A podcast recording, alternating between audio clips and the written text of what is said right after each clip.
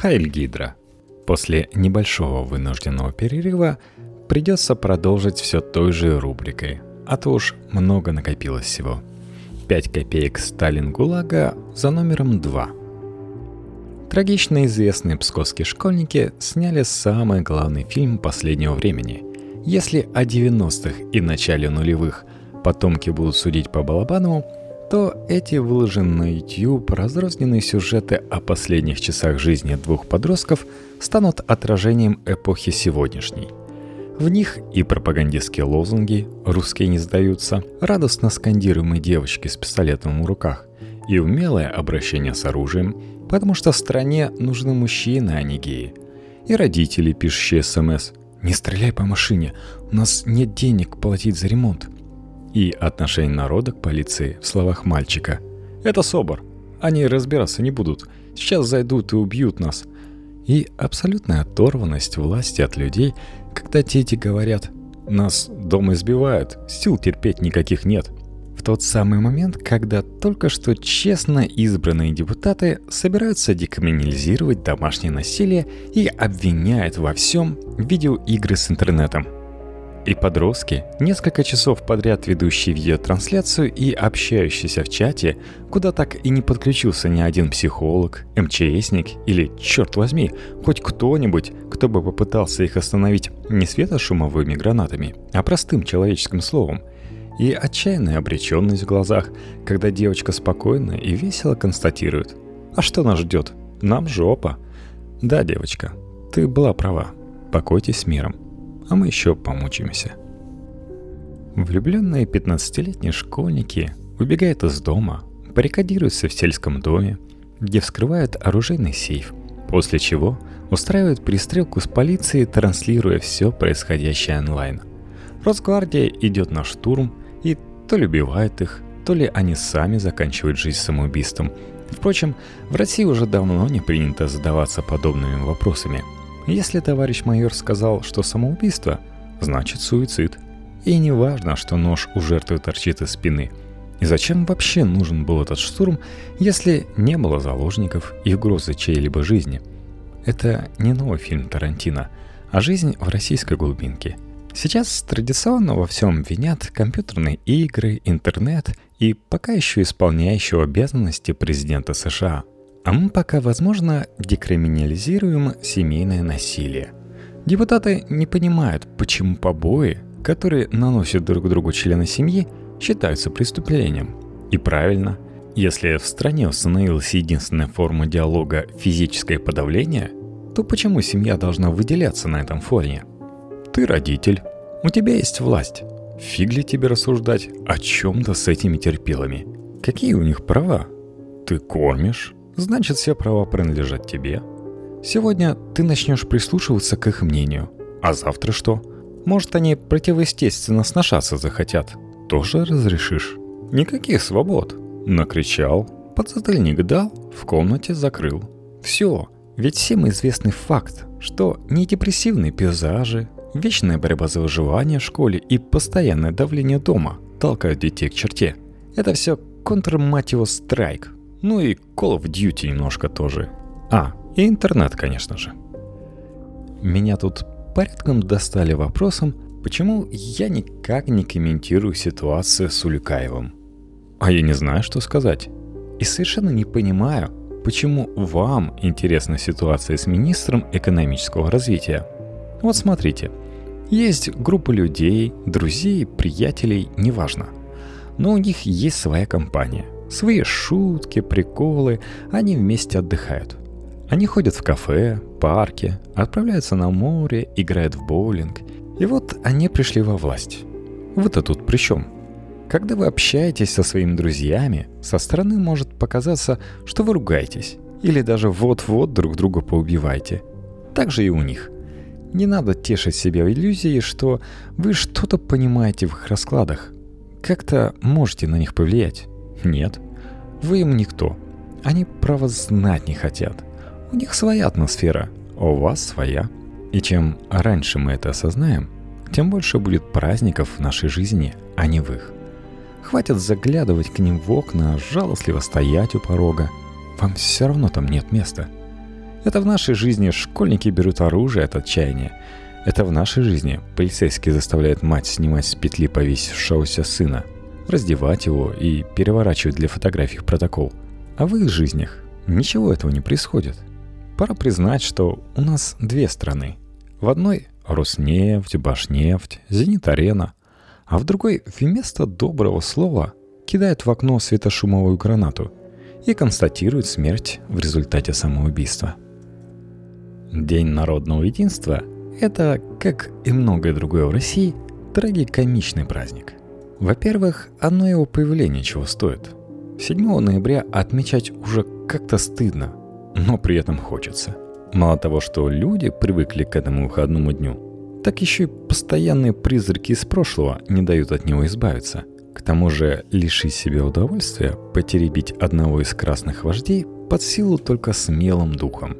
Во-вторых, организаторы стремятся показать наличие в стране единого народа.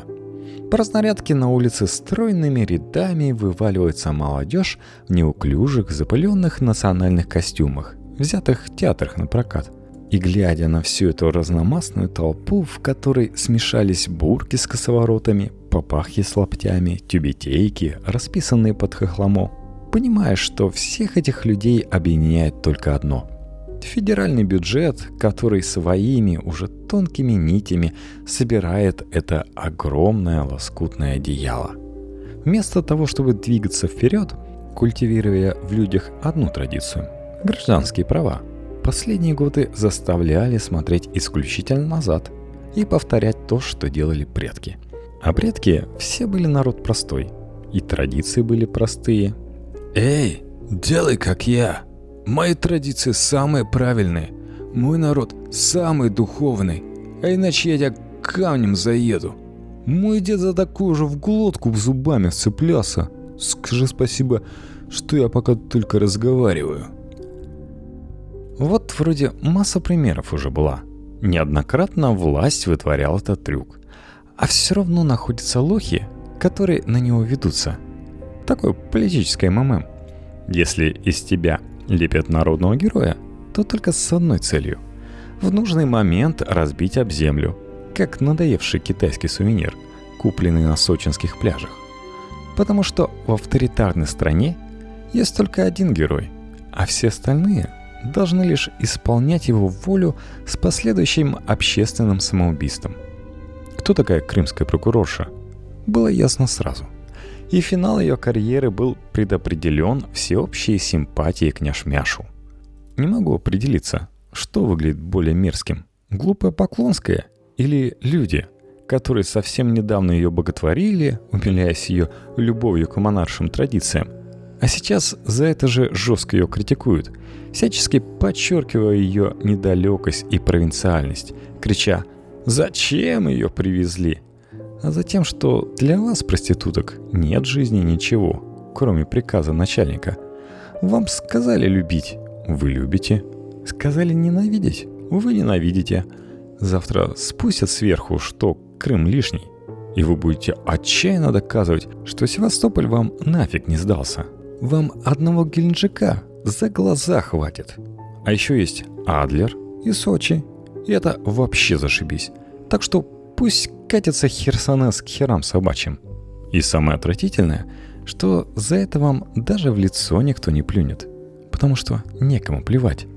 В стране только проститутки и обслуживающий персонал. Никого не жалко. Никого.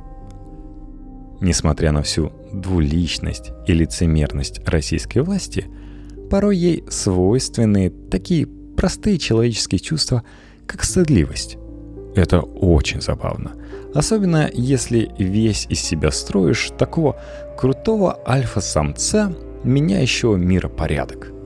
А сам постоянно нервно проверяешь, не дрявый или носки надел с утра. Вот лежит на Красной площади Ленин. Ну, лежит себе, лежит. Диковато, конечно, в центре столицы, на всеобщем обозрении держать чучело человека. Но все, в принципе, привыкли и особо не парятся. Однако, когда приближаются какие-то важные даты, праздники там, юбилеи, гостей ждут, то Ильича, чтобы глаза не мозолил, стыдливо прикрывает картонкой, как будто выносят в другую комнату выжившего из ума дедушку, когда в дом приходит знакомый. Нет, друзья-то знают, что твой дед на последней стадии деменции. Но это не значит, что всем нужно смотреть, как он пускает слюни или испражняется в уголке. Или 7 ноября. Вроде праздник, а вроде и нет. Если праздник, то его логично праздновать. А если не праздник, то, естественно, не праздновать. Прям какой-то буддийский ребус получается. Привет карандашам и книгам. И тут на помощь стыду приходит смекалочка. 7 ноября – праздновать. Но не праздник 7 ноября, а другое важное событие. Тут, по идее, должен быть анекдот про чувака, который сел одной задницей на два и ехавших в разных направлениях поезда. Но не буду спойлерить. Еще немного подождете и сами увидите, чем все закончится. Америка – великая страна в очередной раз. И не важно, о чем идет речь – о телефоне, одежде или выборах. США задает тон. И дело тут абсолютно не в том, кто такой Трамп, хороший он или плохой, а в том, что такое американская политическая система, и в том, чего захотел американский народ. СМИ, крупный бизнес, потомственные политики, актеры и музыканты – все они были за Клинтон. Но у граждан было свое мнение, и ни одна мразь не посмела поставить его под сомнение. Каждый раз, когда какой-нибудь утырок из телевизора будет вещать, что демократии нигде нет, вспоминайте этот день. Каждый раз, когда Путин будет говорить, что выбрал народ, вспоминайте этот день. Теперь вы знаете, как становится народным лидером, а как назначается группой олигархов начальником хирурга, Мизулиных и прочей нечисти.